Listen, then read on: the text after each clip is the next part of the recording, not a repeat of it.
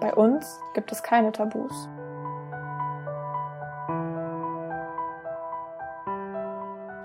Hallo und herzlich willkommen zu Stigmata. Ich bin Laura. Und ich bin Jacqueline. Und heute beschäftigen wir uns mit dem Thema Multiple Sklerose. Dafür haben wir mit Jana gesprochen. Sie ist selbst daran erkrankt. Wie immer werden wir euch heute von dem Gespräch mit ihr erzählen und auch Aufnahmen aus unserem Interview einspielen, damit sie eben auch selbst zu Wort kommen kann. Die Triggerwarnung findet ihr wie immer in der Folgenbeschreibung.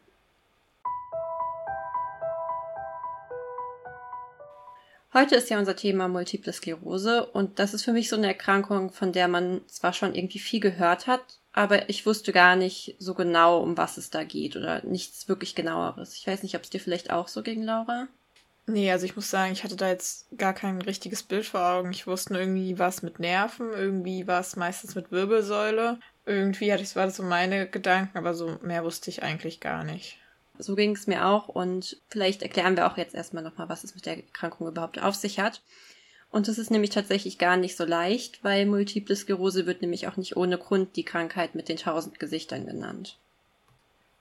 Multiple Sklerose ist eine chronisch entzündliche Erkrankung des zentralen Nervensystems. Das heißt, dass das ganze Gehirn und auch das Rückenmark betroffen sein können. Außerdem ist es eine Autoimmunerkrankung, das wiederum bedeutet, dass das eigene Immunsystem Teile der Nervenfasern und Nervenzellen angreift und zerstört. Hierdurch können dann beispielsweise die Nervenfasern bestimmte Impulse nicht mehr weiterleiten. Dadurch kann es dann zu Lähmungen kommen, Muskeln können nicht mehr koordiniert werden oder Sinnessignale können nicht mehr richtig weitergegeben werden. Und es kann eben die unterschiedlichsten Auswirkungen haben. Die Entzündung des zentralen Nervensystems geschieht meist in mehreren Herden, was bedeutet, dass zum Beispiel nicht das gesamte Gehirn auf einmal betroffen ist, sondern in unterschiedlichen Bereichen Entzündungen entstehen. Im Interview mit Jana werden wir häufig von Schüben sprechen.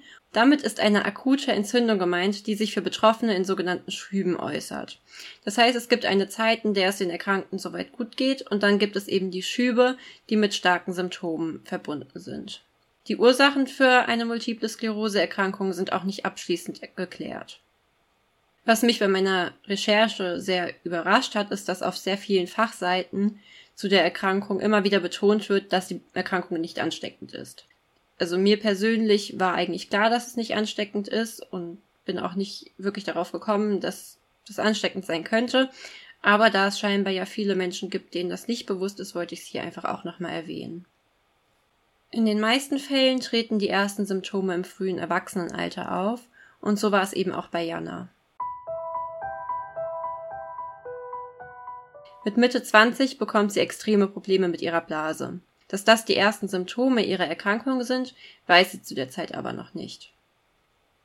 Ihr erster Schub wirkt sich bei Jana also vor allem auf ihre Blasenfunktion aus, und sie hat uns auch erzählt, wie sich das angefühlt hat ein permanentes Gefühl, als würde ich fünf Liter Kaffee und zehn Liter Cola auf einmal getrunken haben. Und so kann man sich ungefähr diesen Druck vorstellen, den man auf der Blase hat. Und das ging ein halbes Jahr lang so und ich wusste nicht, was es ist.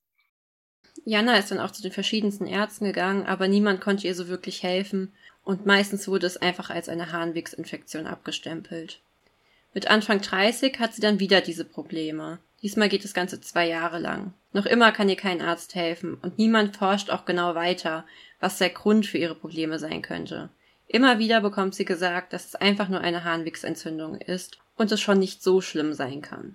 Das Ganze geht dann so lange, bis sie schließlich einen enormen Sehkraftverlust erleidet. Innerhalb von zwei Wochen sieht sie auf einem Auge nur noch 20 Prozent. Ehrlicherweise ist es natürlich auch mega erschreckend, wenn man feststellt, dass das Auge nicht mehr richtig funktioniert. Und ich äh, bin generell nicht der Typ, der schnell in Panik verfällt, aber da habe ich mir dann doch schon sehr große Sorgen gemacht. Habe aber wirklich dank toller Ärzte dann ähm, auch einen schnellen Termin bekommen. Die haben begriffen, dass es gerade wirklich vonnöten ist, dass ich mich dort vorstelle. Und ich habe tatsächlich an diesem Tag beim Augenarzt acht Stunden dort verbracht mit einer Mittagspause von eineinhalb Stunden, weil er alles mit mir gemacht hat, was irgendwie möglich ist. Also sämtliche Sehtests, sogar ein CT vom Auge. Das ist so ein bisschen, als wären die Augen in einer Dispo. Das ist total abgefahren. er ist im Anschluss an diese acht Stunden hat er gesagt, okay, jetzt bin ich als Arzt, als Augenarzt mit meinem Latein am Ende und jetzt müssen nochmal andere Ärzte und Maschinen zur Rate gezogen werden. Ja, ich finde es aber schon krass, dass sich der Arzt auch wirklich diese Zeit genommen hat. Das ist mit meiner Erfahrung mit Ärzten nicht unbedingt die Regel, dass sie sich so viel Zeit nehmen. Also schon cool, dass sie da so einen Arzt gefunden hat, der sie dann auch ernst genommen hat. Ja, es muss auch so schlimm gewesen sein, einfach so schnell so viel von der Sehkraft zu verlieren. Und wirklich schön, dass der Arzt sich da um sie gekümmert hat. Und sie hat uns dann auch noch erzählt, dass sie dem Arzt auch bis heute noch sehr dankbar ist und ihm auch Blumen gebracht hat und alles Mögliche, weil ja, ohne ihn wäre es vielleicht noch viel später festgestellt worden. Ja, da hat sie echt auf jeden Fall einen guten Fang gemacht bei ihrem Arzt, dass er sie ernst genommen hat, sie auch allen Untersuchungen unterzogen hat, die ihm so eingefallen sind, die ihm weiterhelfen können zur Diagnose, dass er da auch nicht locker gelassen hat. Ja, vor allem nachdem sie ja eigentlich dann davor so schlechte Erfahrungen gemacht hat mit den Ärzten, dass die ihr halt alle gesagt haben, ja, es wird schon nicht so schlimm sein und ja. reduzieren Sie mal den Stress in Ihrem Alltag und sowas. Gut, dass sie dann da nochmal an einen sehr guten Arzt geraten ist. Auf jeden Fall. Danach bekommt sie dann auch in einer Klinik und nach weiteren Tests die Diagnose Multiple Sklerose. Und darauf reagiert sie auch tatsächlich ganz anders, als ich jetzt erwartet hätte. Und ich habe in diesem Moment auch gesagt, okay, das ist Kacke und das ist wirklich das Letzte, was man brauchen kann. Auf der anderen Seite habe ich gesagt, okay, wir können dem Baby jetzt einen Namen geben und es gibt Dinge, die wir tun können. Es gibt Medikamente. Ich weiß jetzt, mit welchem Arzt, mit welchem Heilpraktiker ich was wie besprechen kann. Und das hat mir auf der anderen Seite eben auch Kraft dafür gegeben, zu sagen, okay, ich weiß jetzt, womit ich es zu tun habe und ich werde es mit der Sache aufnehmen. Ja, das kann ich voll gut nachvollziehen, dass sie da so sagt, so einerseits scheiße, was für eine Diagnose, das ist ja schon irgendwie so eine Diagnose, mit der du, glaube ich, gar nicht rechnest, aber andererseits weißt du jetzt, was los ist, was mhm. Sache ist, was eben mit deinem Körper, sag ich mal, jetzt nicht gerade nicht so funktioniert und ich glaube, das gibt dir auch irgendwie schon so ein bisschen wieder Ruhe, sage ich mal, oder nimmt den Stress so ein bisschen runter. Ja, ich finde es aber auch so schön einfach, dass sie trotzdem irgendwo noch das Positive daran sieht, weil mhm. ich könnte mir vorstellen, dass es ganz vielen Leuten dann erstmal richtig schlecht geht und ja. so eine, also ich meine, natürlich wird es ihr auch erst, also wird, hat sich ja nicht gefreut über die Diagnose, natürlich nicht, aber ich finde es schön, dass sie da so eine sehr positive Einstellung hat eben, dass sie da positiv rangeht und wie sie gesagt hat, ja, jetzt weiß ich, was es ist, jetzt können wir daran arbeiten und das ist ja so erstmal das Wichtigste und da hat sie auch recht. Genau, zu ihrer positiven Einstellung hat sie auch selbst noch was zu sagen. Ich bemühe mich, immer sehr positiv zu sein. Aber ich habe durchaus auch Tage gehabt, wo ich wirklich da gesessen habe und mir nur die Tränen runtergelaufen sind. Das kann ich gar nicht anders sagen. Und auch jetzt, wenn ich einen Schub habe, es gibt wirklich miese Stunden und man fühlt sich nicht gut und ne, es hat Auswirkungen auf alles. Ja? Also es hat Auswirkungen auf meine Arbeit. Ich, ich muss, so blöd das klingt, Meetings besser planen, äh, meine Toilettengänge planen. Es hat Auswirkungen auf meine Beziehung. Manchmal kann ich es kaum ertragen, wenn mich jemand anfasst. Das ist, als wäre so ein, wie so ein Netz an Nerven über meinen Körper. Und wenn man eine Stelle berührt, geht alles in die Blase. Und das ist wie so ein Trigger für mich. Und deswegen ist es natürlich auch für eine bessere Hälfte auch erstmal ein Schritt, das anzuerkennen und auch zu lernen, damit umzugehen. Weil wenn ich in diesen schlechten Phasen bin, wenn ich einen Schub habe, dann ähm, bin ich durchaus nicht belastbar und ich habe auch meine traurigen Tage. Also ich versuche es, positiv zu sein. Immer gelingt es mir nicht. Ich finde, sie wirkt schon sehr positiv und auch sehr reflektierend, wie sie darüber spricht, wie das halt für die, für den Partner oder die Partnerin mhm. sein muss, wenn der Partner an einer schweren Krankheit oder einfach erkrankt, dass das natürlich auch für den schwierig ist. Und klar, muss derjenige das natürlich auch respektieren können und auch damit der neuen Situation leben lernen. Aber so wie sie das erklärt, finde ich ja schon irgendwie krass. Ja, das kann man sich ja nicht vorstellen. Ich glaube halt auch so als Partner wird dein Leben auch nochmal um 180 Grad gewendet wenn sie ja so sagt, dass man früher, also ich denke mal, es ging, ging ja dann, dass man sie früher halt dann so gekuschelt hat, vielleicht und auf einmal geht das halt nicht, weil es halt dann irgendwie unangenehm für sie ist, wenn sie da einen Schub hat. Das muss man ja auch, glaube ich, als Partner dann auch erstmal so verstehen, dass das jetzt, das ist die Krankheit, das ist nicht der Partner, der da jetzt, sage ich mal, so daraus mhm. spricht. Dass man da auch beide so klar die Linie ziehen. Hm, ja, dass man das dann auch nicht irgendwie persönlich nimmt oder so. Ja, auf gar keinen Fall. Das wäre das Schlimmste, was man tun kann. Da hilft man ja auch niemandem mit. Ja, aber ich habe auch, dass es so ein schwieriger Grad ist, dann damit auch umzugehen. Generell fand ich auch, dass Jana ja auch in dem ganzen Interview einfach unfassbar positiv dem Ganzen gegenüber aufgestellt war. Zu dem Punkt ist es Jana aber auch eben sehr wichtig, dass es nur ihr ganz persönlicher Umgang mit der Situation ist und dass der Umgang für andere eben auch ganz anders aussehen kann. Und das ist mir nochmal ganz wichtig. Ne? Jeder geht wirklich anders damit um. Und ich bin mit Sicherheit kein Paradebeispiel. Also jeder klärt das für sich, wie er damit umgehen möchte. Und deswegen, jeder darf seine Trauer darüber haben, jeder darf seine Depression ausleben. Und das sehe ich ganz genauso. Nichtsdestotrotz, ich glaube, je schlimmer es wird, desto positiver muss man denken. Ich finde den letzten Satz von ihr sehr schön. Je schlimmer es wird, desto positiver muss man denken. Ich finde, das ist fast eigentlich so vieles zusammen. Und ich finde es auch gut, dass sie das auch mal nochmal zusammenfasst, dass es jeder anders reagiert mit neuen Sachen in seinem Leben oder generell auf irgendwelche Dinge. Jeder reagiert anders. Jeder trauert anders, jeder freut sich anders mhm. und dass es auch alles okay ist. Aber dass es halt im Positiven vielleicht bleibt. Dass man versucht, auch aus was Schlechten irgendwie dann trotzdem weiterhin positiv zu bleiben. Deswegen finde ich ihren letzten Satz sehr, sehr schön. Ja, finde ich auch. Ich finde auch, der spiegelt auch nochmal so genau ihre Einstellung irgendwo wieder. Mhm. Genau, um jetzt aber vielleicht nochmal zurückzukommen zu der Erkrankung selbst. Janne hat uns dann nämlich auch erzählt, wie sich die Erkrankung denn auf ihren Alltag ganz genau auswirkt. Wenn man bei der MS diese Blasenstörung auch hat, kann man zum Beispiel nicht mehr jedes beliebige Getränk trinken. Das klingt jetzt blöd, aber ich kann zum Beispiel keine Getränke mit Zucker vertragen. Also all diese Geschichten wie Cocktails oder Cola Fanta und diese ganzen Sachen. Limonaden, es spielt keine Rolle. Das wirkt sich negativ bei mir aus und ich muss innerhalb von Sekunden dann wieder, gefühlt Sekunden, natürlich sind es nicht Sekunden, aber in kürzester Zeit muss ich dann wieder auf die Toilette gehen und das ist äh, oft dann doch schnell ein Thema, wenn man gerade mit unbekannten Leuten vielleicht auch mal was trinken geht oder Freunde von Freunden trifft und die dann im, so im Sommer sagen, aber komm, wir trinken einen Cocktail oder auf Veranstaltungen, möchtest du einen Wein oder einen Champagner? Dann stehe ich immer da und sage, ich hätte gern Wasser wenn es geht, gerne mit Bubbles, denn die Bubbles bringen den Spaß. Also ich versuche das natürlich irgendwie ganz charmant dann auch zu verpacken, aber es ist insofern unangenehm, dass man ja auch nicht auf jeder Feierlichkeit sagen möchte, ich möchte keinen Wein trinken, weil, weil man will ja irgendwie die Stimmung auch nicht vermiesen, ne? Ja, das stelle ich mir schon schwierig vor, dann, wenn du da jedes Mal da stehst und sagst, ja, ich möchte ein Wasser und dann das Warum kommt. Ich verstehe sie da total. Ich hatte auch keine Lust, dann immer wieder von quasi von null anzufangen zu erzählen und mal ganz ehrlich, ich glaube, es hat auch nicht jeden unbedingt was anzugehen. Ja, eben. Aber das ist eh so ein anderes Thema fast schon auch, dass Menschen nicht einfach akzeptieren können, man möchte ein Wasser trinken, sei, die Gründe seien komplett mhm. egal. Ich möchte jetzt keinen Cocktail, ich möchte jetzt keinen Wein, ich möchte einfach mein Wasser. Ja, das ist ja auch so ein Problem, was man immer wieder hört, auch mit Leuten, die einfach keinen Alkohol trinken wollen oder so. Akzeptiert doch einfach, was die Leute trinken wollen und Eben. dann ist es okay. Und ich glaube, ein Wasser ist immer noch die gesündeste Wahl, ja. abgesehen davon.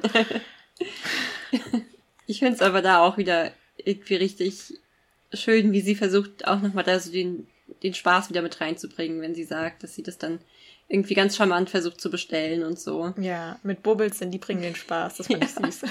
ja, fand ich auch. Jetzt hat sie ja jetzt auch schon mehrfach angesprochen, dass sie eben diese starken Probleme mit ihrer Blase hat. Und dadurch muss Jana eben auch kurze Ausflüge genau planen, weil sie eben dann immer planen muss, wo gibt es vielleicht eine öffentliche Toilette und die sind ja jetzt auch nicht unbedingt immer so wunderschön. genau, das sagt sie uns vielleicht jetzt auch nochmal selbst. Das klingt alles vielleicht für jemanden, der das selber nie erlebt hat, klingt das natürlich völlig lapidar. Aber meine Blase ist so weit gestört, als dass ich nicht mehr, wie Frauen es üblicherweise machen, auf öffentlichen Toiletten drüber hocken kann ich muss mich setzen, damit meine Blase in den Entspannungszustand gerät und sie Wasser lassen kann. Also da ist in der Tasche schon immer das Desinfektionsspray dabei und Tücher und keine Ahnung was, ja. Das kann sich kaum jemand vorstellen. Also das ist, da ist jeder, jeder Gang nach draußen und unterwegs irgendwie immer eine Herausforderung. Ja, das ist schon, hört schon herausfordernd an. Ich meine, ich kann mir das jetzt nicht so gut vorstellen, weil ich habe diese Krankheit nicht. Und mache mir da persönlich auch nicht so viel Gedanken drüber. Es ist mir noch gar nicht so der Gedanke darüber gekommen, wenn ich irgendwie einen kurzen Ausflug mache, wie denn da die Toilettensituation ist, sage ich mal. Aber klar, wenn du halt dann die, diese Probleme mit der Blase hast, dann schwirren natürlich auch deine Gedanken darum. Und wenn du halt, sobald du deine, sag ich mal, deine Zone verlässt, wo du weißt, da ist alles, da kann ich hingehen, und dann woanders hingehst, musst du natürlich überlegen, ja, geht das, geht das nicht. Und wenn dann auch noch das dazu kommt, dass die quasi sich wirklich setzen muss, um Wasser zu lassen, dann ist das ja nochmal erschwerender. Also, wenn ihr zum Beispiel sagt, keiner im Wald, kannst nicht einfach hinter den Busch gehen, sondern musst halt schon eine richtige Toilette haben. Also ich wüsste jetzt gar nicht, wo in der Umgebung überall öffentliche Toiletten sind. Wahrscheinlich hat sie da schon den genauen Plan von und welche auch irgendwie in Ordnung sind und welche man benutzen kann und so. Da müssen wir mal gucken, ob es da vielleicht für Apps gibt. Das wäre eigentlich voll die gute Idee, dass man irgendwie so öffentliche Toiletten einträgt mhm. auf so einer Karte und dann können so User die so bewerten und sagen so, ja, die ist gut, die ist eher weniger sauber oder so weiter. Also nicht nur für Menschen jetzt, die ihre Erkrankung haben, sondern auch für welche, die vielleicht im Rollstuhl sitzen oder mhm. ältere Menschen, die da vielleicht auch drauf angewiesen sind. Ja, auf jeden Fall können ja wirklich mal ein bisschen, bisschen suchen, ob es da sowas gibt. Und wenn es es gibt, dann verlinken wir euch das auf jeden Fall auf Instagram. Aber sie muss ja nicht nur dann ihre Ausflüge planen, sondern durch die Schübe kann sie teilweise kaum stehen, weil einfach der Druck dann auf ihre Blase so hoch ist, dass sie sitzen muss. Und dadurch sind dann einfach alltägliche Dinge wie Einkaufen, Kochen oder Haushalt überhaupt nicht mehr machbar. Und das muss dann eben ihre Frau übernehmen. Damals haben wir in einem Haus gewohnt, in dem auch ein Supermarkt unten war. Und ich habe mich nicht getraut, in diesen Supermarkt runterzugehen, weil dieses Gefühl so, so overwhelming einfach war. Es hat mich irgendwie so völlig davongetragen. Und in diesem Zustand ist es eben auch so, dass mein Sohn und meine Frau all diese Erledigungen für mich gemacht haben. Ja, das muss schon schwierig sein, wenn du so gar nicht mehr so, sag ich mal, die normalsten Dinge erledigen kannst, weil es halt einfach nicht geht. Und es ist schon, denke ich, schwierig, so das dann auch abzugeben an jemand anderen. Hm. Vor allem, weil sie ja auch schon so sehr selbstbewusst ist, finde ich, und so sehr, ja, sehr viel selber macht. Und dann, glaube ich, als so eine Person, die schon immer wahrscheinlich viel selbst gemacht hat, hm. dann auf einmal so simple Dinge wie einkaufen gehen, sage ich mal, abzugeben. Ich glaube, das fällt dann nochmal schwerer. Auch so, wie wir sie jetzt kennengelernt haben, glaube ich, widerspricht das einfach komplett dem, was sie, was sie möchte eigentlich. Ja sie hatte mir dann auch noch erzählt, dass sie, dass sie zum Beispiel einmal, da ging es ihr so schlecht, dass sie sich keine eigene Winterjacke mehr kaufen konnte. Und dann musste ihre Frau in die Stadt gehen, hat ihr Fotos geschickt und die Jacken für sie anprobiert und so, damit sie sich das besser vorstellen kann und hat ihr dann eine Winterjacke gekauft. Da hat sie dann auch nur gemeint, als sie dann die Winterjacke irgendwie nach zwei Jahren so aussortieren konnte, dann war es auch noch so ein schönes Gefühl, weil sie einfach nicht mehr daran zurück sich erinnern musste, in diese Zeit, wo sie so darauf angewiesen war, auf die Hilfe. Das kann ich mir vorstellen. Das ist super schwierig. Das muss auch für dich selbst halt irgendwie so ein bisschen unangenehm sein, obwohl es einem ja nicht unangenehm sein muss. Mhm. Aber ich glaube, das ist so dieses Gefühl, ich falle jemandem zur Last. Ja. Obwohl man es bei, denke ich mal, bei seinen Liebsten nicht tut. Niemals. Aber ich kann es gut nachvollziehen, dass man halt denkt, oh je, jetzt muss der schon wieder das für mich machen. Mhm. Aber ich glaube, der Person, die das, die Person, die das dann macht, naja, das ist für die keine Belastung in dem Sinne. Sollte es zumindest nicht sein. Ja generell hat sie uns dann noch erzählt, was denn so das Schlimmste für sie ist an ihrer Erkrankung. Diese Unsicherheit, auch nicht zu wissen, was vielleicht noch bei der MS auf mich wartet.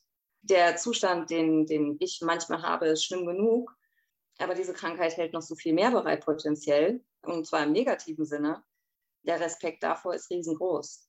Also das schwingt schon oft auch mit. Also bei mir ist einfach nichts kalkulierbar. Und das ist für mich im Prinzip so der größte Punkt, der einem das Leben schwer macht. Ja, das kann ich mir auch gut vorstellen.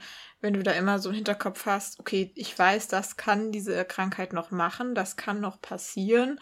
Es muss nicht passieren, aber es kann. Und da mit dieser Sorge zu leben im Hinterkopf ist schon, da musst du schon, sag ich mal, eine gute Dosis an positiven Denken besitzen, damit du damit gut klarkommst und da vor allem dich nicht davon, vor diesen schlechten Gedanken oder diesen unheimlichen Gedanken einnehmen lässt. Ja, vor allem auch, weil sie ja auch nicht weiß, was in Zukunft auf sie zukommen wird und so.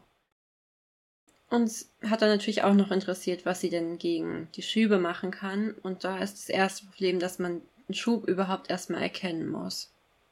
Also erstmal ist es bei der MS nicht immer so leicht, äh, tatsächlich zu differenzieren, ob es sich um einen Schub handelt oder nicht.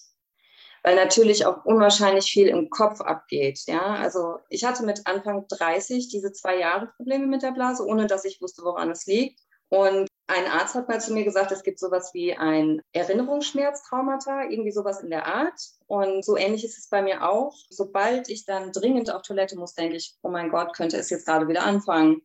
Der Kopf spielt eine große Rolle. Ja, das kann ich mir auch gut vorstellen. Im Hintergrund hat man diese Gedanken. Ist das jetzt nur, sag ich mal, eine banale, in dem Fall vielleicht eine Blasenentzündung oder ist das wieder der nächste Schub? Hm. Ist das einfach nur das oder ist es vielleicht schon das? Also, dass man da halt immer so ein bisschen, nicht paranoid, das wäre das falsche Wort, aber so ein bisschen vorsichtiger ist vielleicht. Ja, und es gibt halt eben auch einfach keinen Test, der ihr jetzt sagt, dass es ein Schub ist oder nicht. Also das ist halt immer so ein bisschen quasi, da muss sie auf ihr Bauchgefühl hören und halt mit ihrem Neurologen zusammen entscheiden, ob gerade wirklich wieder ein Schub anfängt oder ob ihr Kopf wieder quasi so einen Streich spielt. Und ich glaube, das ist schon wirklich sehr, sehr schwierig. Schon krass, dass es da irgendwie keinen Test für gibt, dass man so sehen kann, dass es jetzt ein Schub hm. ist oder eben nicht. Ja. Schon echt schwierig dann für die Betroffenen, das dann zu differenzieren. Ja, das glaube ich auch. Ja, wenn es sich dann wirklich um Schub handelt, dann muss Jana dann zur Cortisontherapie. Das bedeutet, dass sie an fünf aufeinanderfolgenden Tagen hochdosiertes Cortison intravenös verabreicht bekommt. Und daran ist das Problem eben, wie wahrscheinlich viele auch wissen, dass Cortison einfach sehr viele Nebenwirkungen haben kann, die dann natürlich auch wieder von Person zu Person sehr unterschiedlich sein können.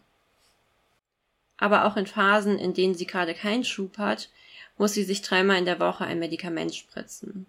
Und was dieses Medikament bewirkt, das erzählt sie uns vielleicht einfach selbst.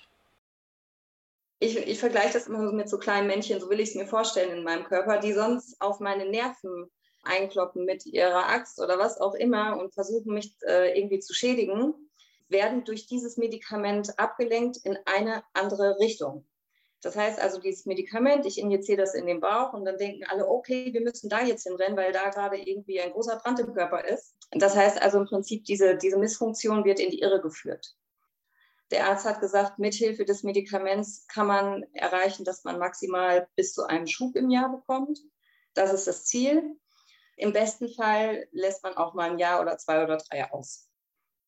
Auch hier wieder, sie findet wieder so, so richtig süße Worte, das zu so mhm. erklären, wie so ein Medikament funktioniert. Eigentlich müsste sie so Kinderbuchautorin werden oder so. ja. Ich musste diesen Ausschnitt auch einfach nochmal mit reinnehmen, wenn man nochmal genau sieht, wie sie auch, finde ich, damit umgeht irgendwie. Mhm. Darüber hinaus finde ich es einfach auch sehr interessant, wie so ein Medikament wirken kann. Ich weiß ja nicht, wie viele Schübe so gewöhnlich sind bei einer MS, aber wenn du so sagst, dass man irgendwie vielleicht auf jeden Fall nur einen im Jahr bekommt, vielleicht auch mal ein oder zwei Jahre kein. Das hört sich so für mich, finde ich, als Laie ja schon vielversprechend an. Mhm. Jetzt ist es auch super schwierig zu sagen, wie viele Schübe normal sind, weil das eben von Patienten zu Patienten komplett unterschiedlich sein kann. Das ist ganz, ganz schwierig. Also auch das mit den Schüben ist nicht bei jedem genau so. Manche, bei manchen es ist dann zum Beispiel so, dass sie einen Schub haben und dann haben sie zum Beispiel Lähmungserscheinungen und nach dem Schub gehen die wieder zurück. Bei anderen geht es dann nicht mehr komplett zurück. Manche haben zwischen den Schüben so gut wie gar keine Probleme, andere haben durchgehend irgendwelche Probleme mhm. und so. Das ist halt wirklich super schwierig. Aber ich glaube, ja, so wie sie das beschreibt, hat das ja schon für sie eine gute Wirkung. Dann kommen wir vielleicht nochmal zu einem bisschen anderen Thema. Wir hören ja immer wieder von unseren Interviewpartnerinnen, dass der Kontakt zu anderen Betroffenen besonders wichtig ist und dass er ihnen eben auch sehr, sehr viel bringt. Das wollten wir auch von Jana wissen, wie das Ganze bei ihr aussieht.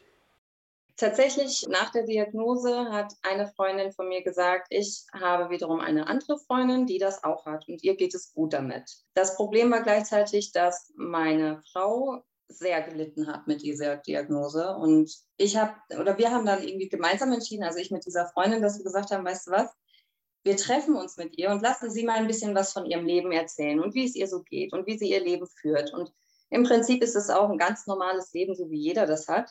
Also nicht nur für mich, für mich war das auch prima, dass ich immer zuhören konnte, aber eben auch für meine Frau, damit sie ein bisschen runterkommt von der Panik, von dem, was da vielleicht noch kommen könnte. Und dass sie einfach sieht, Menschen leben damit und Menschen können auch gut damit leben. Und es bedeutet nicht gleich das Ende der Welt.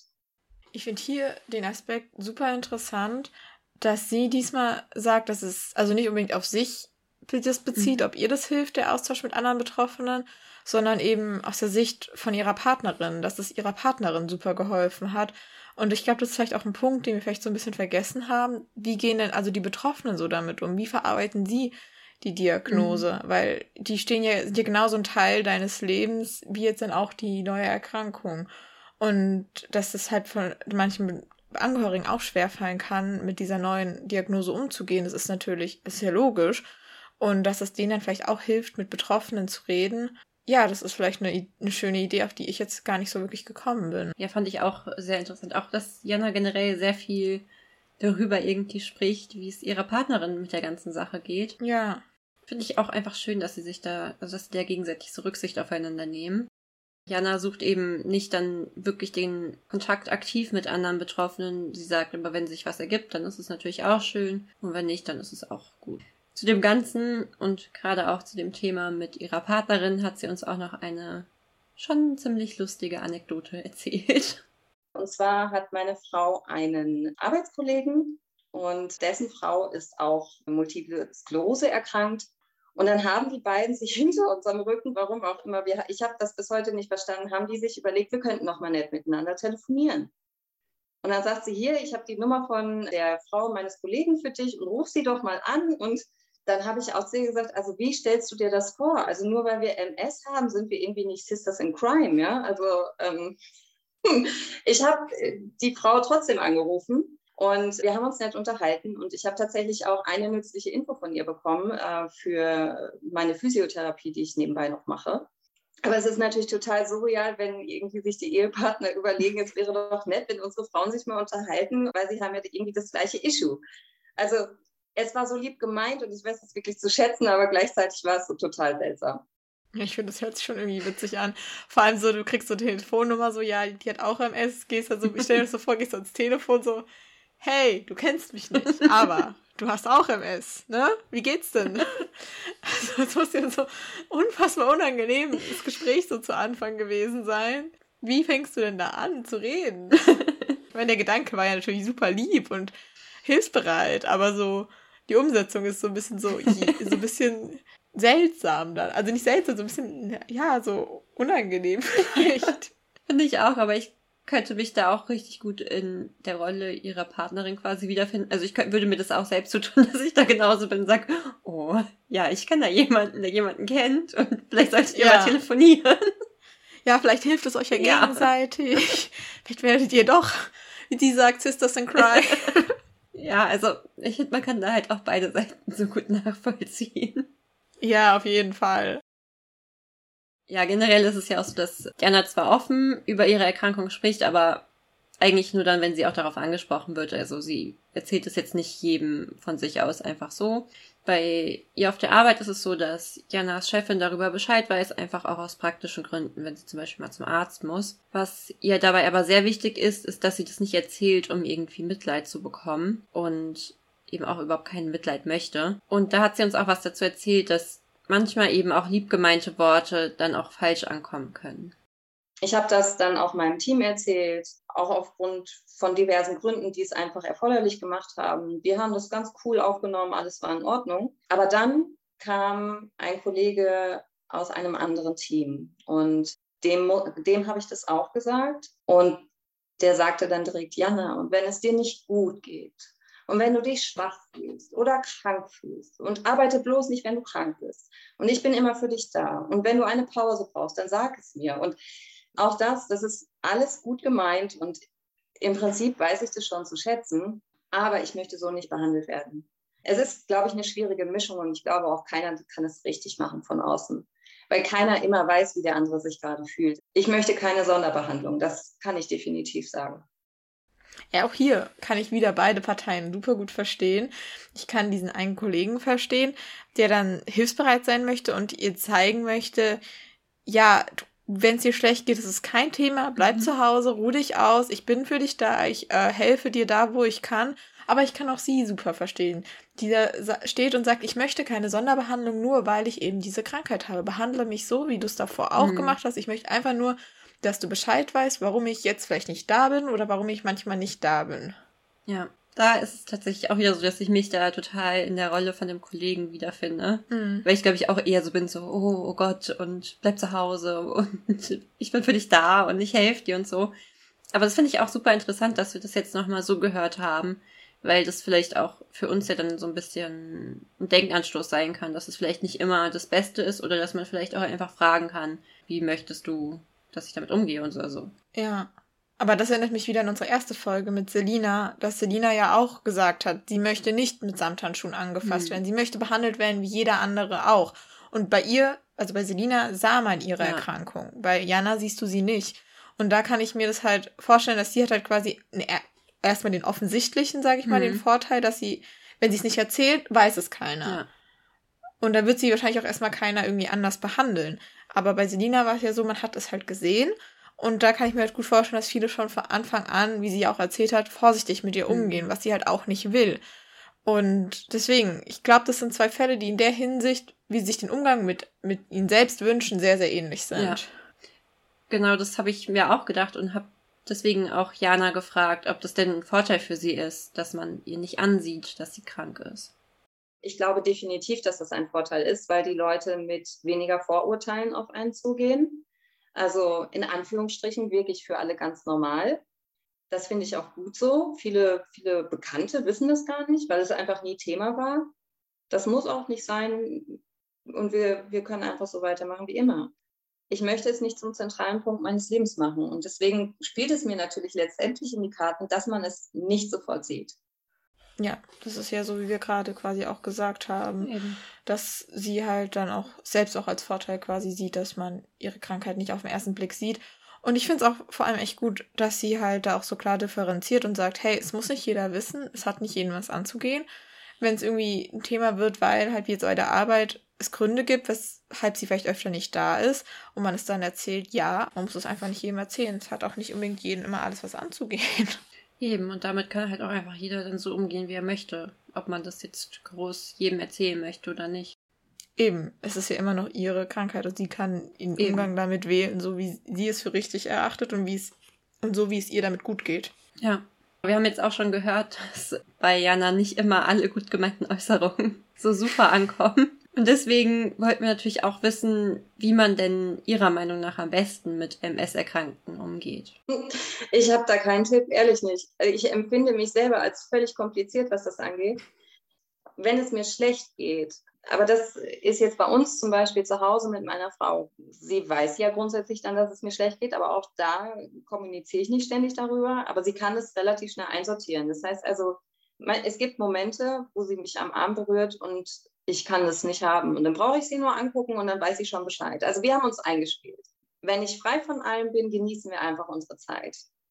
Ich glaube, es ist einfach schwer für die Leute. Also ich glaube, das Schönste ist natürlich immer, wenn sie uns normal behandeln. All diejenigen, die Issues haben, die Beeinträchtigungen haben. Das ist, glaube ich, die größte Wertschätzung, die jeder an den Tag legen kann. Und ich verstehe diesen Impuls zu sagen, ich bin für dich da und wenn es dir nicht gut geht, möchte ich dich unterstützen. Wirklich, ich verstehe das. Nichtsdestotrotz kann ich nicht immer viel damit anfangen. Ich glaube, es gibt einfach nicht den goldenen Weg und Menschen können einfach verdammt viel falsch machen. Auf der anderen Seite, und das muss ich jetzt auch einfach bei mir sagen, in manchen Situationen get over it. Also man darf auch nicht immer zu viel auf die Goldwaage legen und sich nicht immer so, so angegriffen fühlen dadurch vielleicht auch. Ja, also man muss dem Ganzen vielleicht auch mal seinen Raum lassen und einfach sagen, komm, sie meint es gut und jetzt redet man nicht mehr drüber. Ich finde, sie ist da auch sehr selbstreflektierend, dass sie da sagt, sie selbst ist vielleicht ein bisschen kompliziert, was das Thema betrifft, weil sie ja einerseits, also sie möchte ja normal behandelt werden, aber natürlich, wenn sie dann ihre Schübe hat, muss der Gegenüber das natürlich auch respektieren, was auch mhm. total richtig ist. Und dass es da nicht den richtigen Weg gibt, das stimme ich ihr auch komplett zu. Ich denke mal, da wird jeder Betroffene seinen Weg für finden und seine Art und Weise, wie er mit ihm umzugehen hat auch für sich finden. Also deswegen ist es vielleicht immer am besten, wenn man die Person einfach fragt, was, wie soll ich mit dir umgehen, was soll ich mit dir machen. Die meisten werden, denke ich mal, wollen, wie sie auch sagt, einfach normal behandelt werden. Die wollen nicht darauf reduziert werden. Die wollen wahrscheinlich mhm. unter gar keinen Umständen so einen bescheuerten, mitleidigen Blick dann von den Gegenübern haben. Oder dieses mit Samthandschuhen angefasst werden. Und dann dieses plötzliche andere Verhalten, das kann ich mir auch total unangenehm vorstellen. Angenommen, du bist jetzt mit der Person schon so gut eigentlich befreundet und auf einmal, mhm. erzählst du das der Person halt, weil es sich ergibt. Und dann auf einmal behandelt sie dich ganz anders. Das ist ja auch irgendwie schade und da fühlt man sich ja. auch irgendwie schlecht, denke ich. Ja, eben, dann nimmt die Krankheit ja auch so viel Raum dann dadurch ein. Wenn es ja davor quasi kein Thema gewesen ist, dann ja, muss es ja genau. quasi danach dann auch nicht wirklich ein Thema sein. Eben. Wie wir jetzt ja auch schon öfter gesagt haben, ist Jana wirklich unfassbar positiv an, mit der ganzen Sache und geht damit auch sehr positiv um. Und da hat uns natürlich dann auch super interessiert, was ihr persönlich denn überhaupt geholfen hat, so einen Umgang mit der Erkrankung zu finden. Also ich kann definitiv sagen, es gibt Dinge, die mir helfen und das ist allen voran die Liebe meiner Frauen, von meinen Freunden.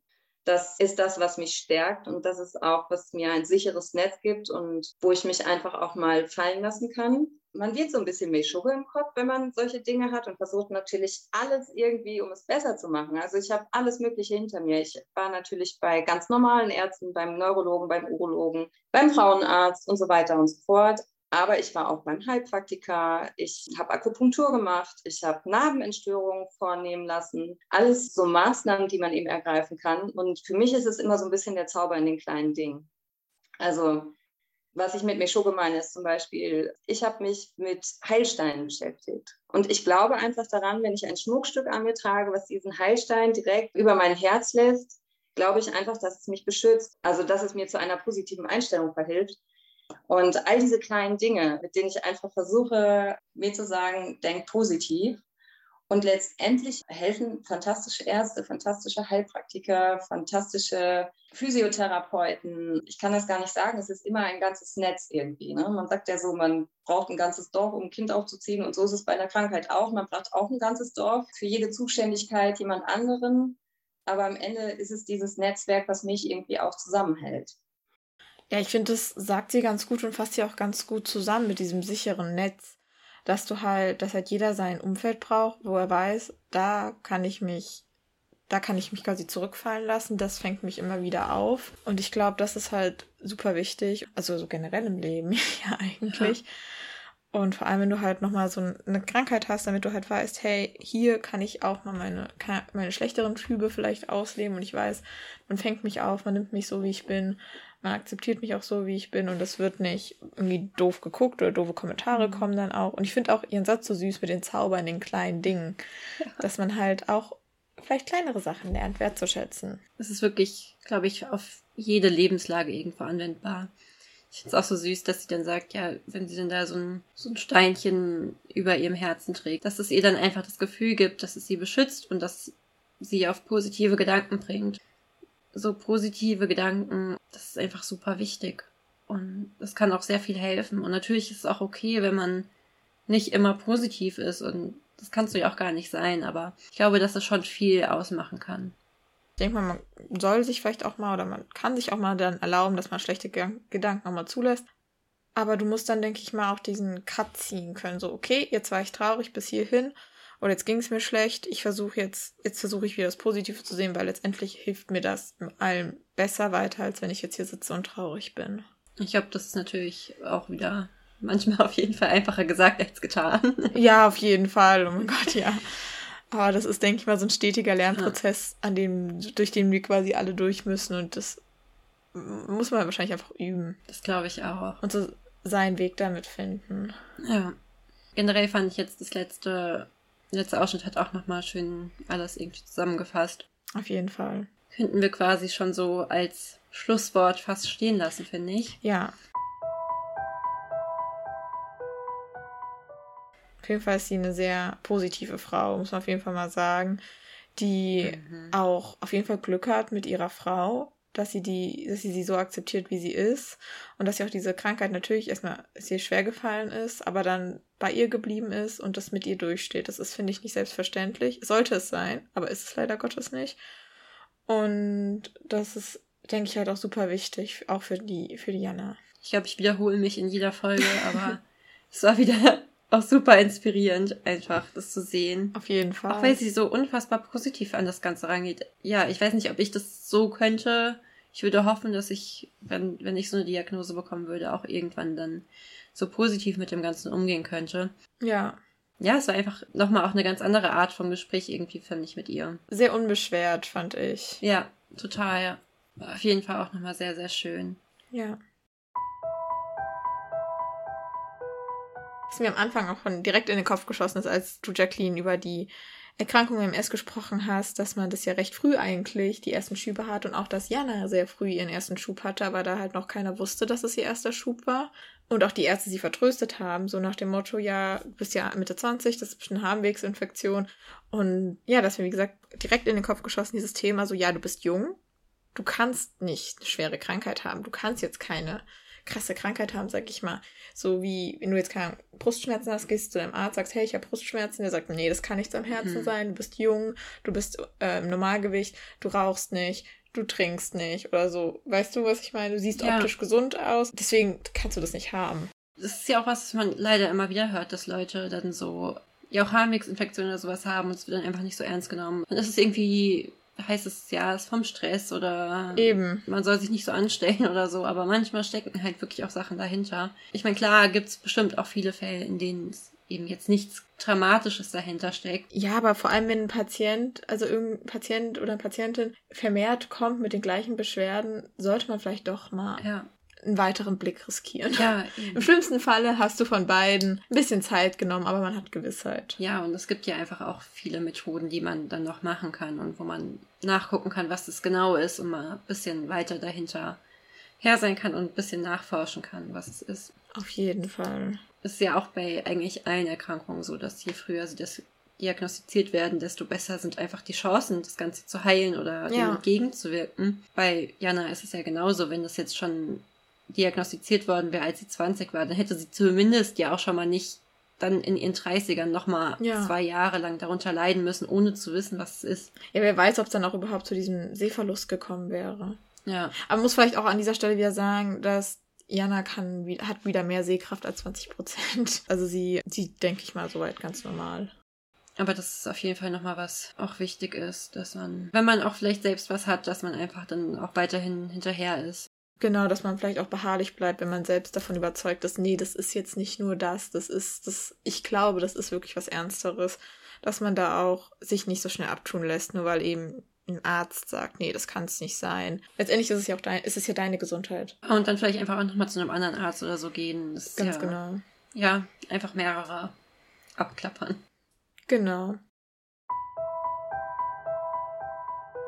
Das war dann jetzt auch vorerst erstmal unsere letzte Folge, denn auch wir gehen in Winterpause, wie wahrscheinlich alle Podcasts momentan in Winterpause gehen. Wie einige von euch vielleicht auch wissen, das Ganze hier ist ein Teil von unserer Bachelorarbeit. Die müssen wir dann eben auch Mitte Januar abgeben und bis dahin wird es dann auch keine weiteren Folgen geben. Ja, aber wir müssen uns auch noch um die etwas weniger spannenden Dinge einer Bachelorarbeit kümmern und müssen jetzt deswegen leider das Folgen produzieren, pausieren, nicht auf Eis legen, wir pausieren. Genau. Aber wenn ihr natürlich immer noch mehr von uns hören wollt, könnt ihr uns weiterhin auf Insta folgen. Da werden wir auch weitere Sachen hochladen, auch während der Feiertage. Ein bisschen weniger als jetzt aktuell, aber es wird trotzdem noch was geben. Und ihr könnt natürlich auch die vorhandenen vier Folgen immer wieder neu hören. Eben. Auf Insta halten wir euch dann natürlich auch auf dem Laufenden, wie es dann hier weitergeht, wann es weitergeht und so weiter. Dann wünschen wir euch eine schöne Adventszeit und einen guten Rutsch. Ja. Und bis hoffentlich ganz bald. Bis bald. Tschüss. Tschüss.